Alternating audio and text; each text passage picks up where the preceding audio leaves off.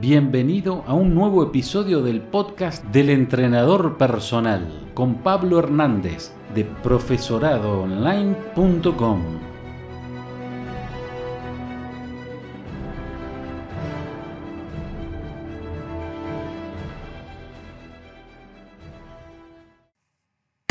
¿Cómo estás? ¿Todo bien? Hoy vamos a hablar de planificación del entrenamiento. Si lo vamos a ver simple y vamos a tirar algunos tips y cosas que tenemos que tener en cuenta a la hora de poder planificar una rutina, ¿sí? Muy bien. Lo primero que vamos a explicar, ¿sí? Es que la planificación del entrenamiento tiene dos factores o depende de dos factores. ¿Está? El entrenamiento en sí, ¿sí? Tenemos lo que se llama el estrés, que ¿qué es el estrés? Es lo que al cuerpo, al organismo, desde la parte fisiológica, ¿sí? Le va a generar un, un cambio. ¿Está? Entonces, el estrés va a ser un cambio, ¿sí? Que va a tener el cuerpo por un estímulo externo. ¿Está? Este estrés va a ser, ¿sí? Que el cuerpo o el organismo esté todo el tiempo buscando una adaptación a esto que le pasó anteriormente. Así de manera simple, explicado a grandes rasgos, es cómo funciona ¿sí?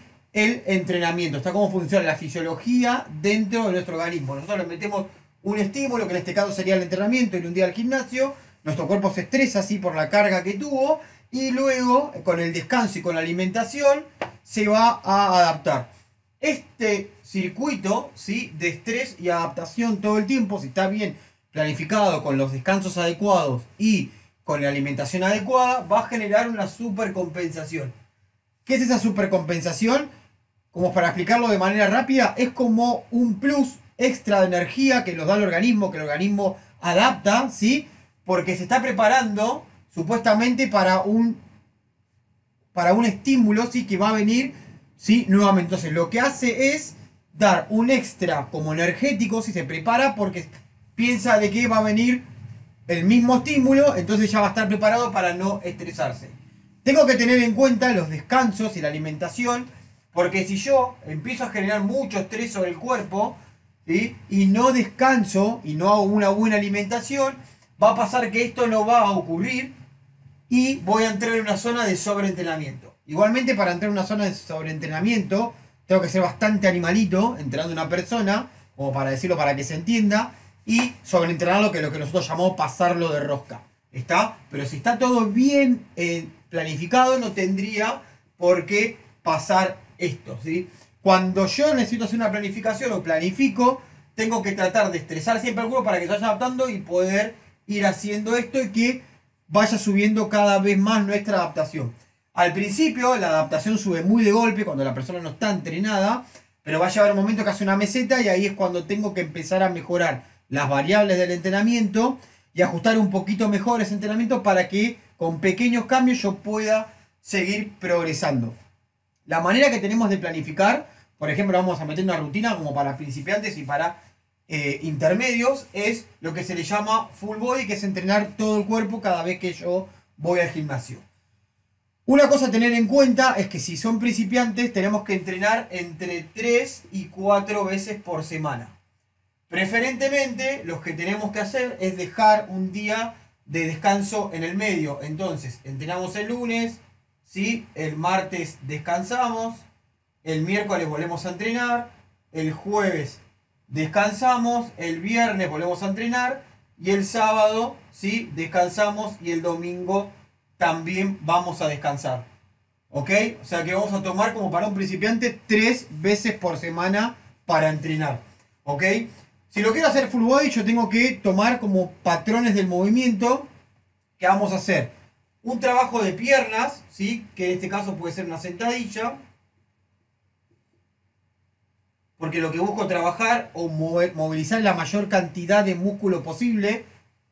Y voy a hacer un trabajo de empuje, que sería por ejemplo un press de banca, ¿sí?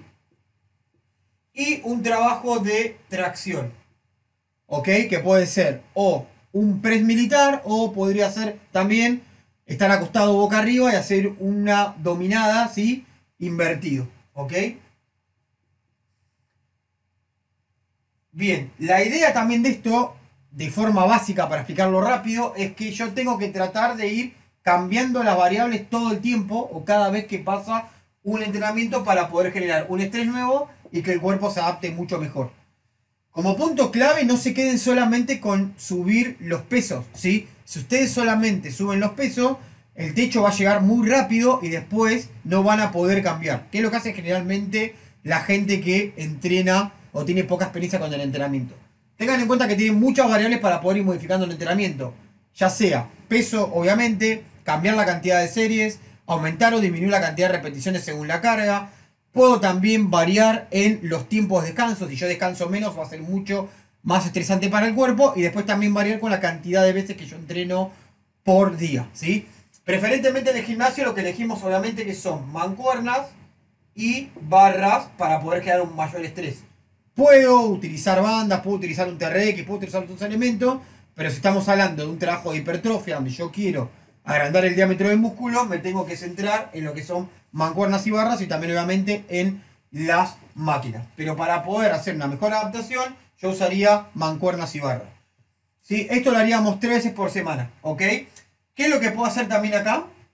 El día lunes, si tomamos en cuenta como que yo voy a hacer, el día lunes hago un entrenamiento A, ¿sí? El día martes descanso, el día miércoles hago un entrenamiento B, el jueves descanso, ¿sí? El viernes repito nuevamente A, el B sería otro tipo de entrenamiento, por ejemplo, el B sería pierna, hacer una estocada, ¿sí? Empuje, hacer otro ejercicio distinto de empuje, como podría ser una, eh, eh, un push-up. Y en tracciones podría estar haciendo un eh, invertido con barra, tirones. Bien, y el día viernes haría de vuelta, acá estos dos días descansaría, supongamos que acá vamos a la otra semana, acá como terminé con A, empezaría con B, acá iría a hacer el A y acá haría el B. ¿Ok? Bien, pasamos a la parte de lo que sería un, una persona intermedia, ¿sí? Acá lo que ya puedo hacer es trabajar cuatro veces por semana y dividir en tren superior y tren inferior. Y acá como tengo cuatro entrenamientos, vamos a entrenar lunes, vamos a entrenar martes, el miércoles lo vamos a dejar de descanso, entrenamos jueves, entrenamos viernes, ¿sí? Y pudiendo dejar sábado y domingo como descanso cuatro veces a la semana. Y acá lo que hago es el día lunes, ¿sí?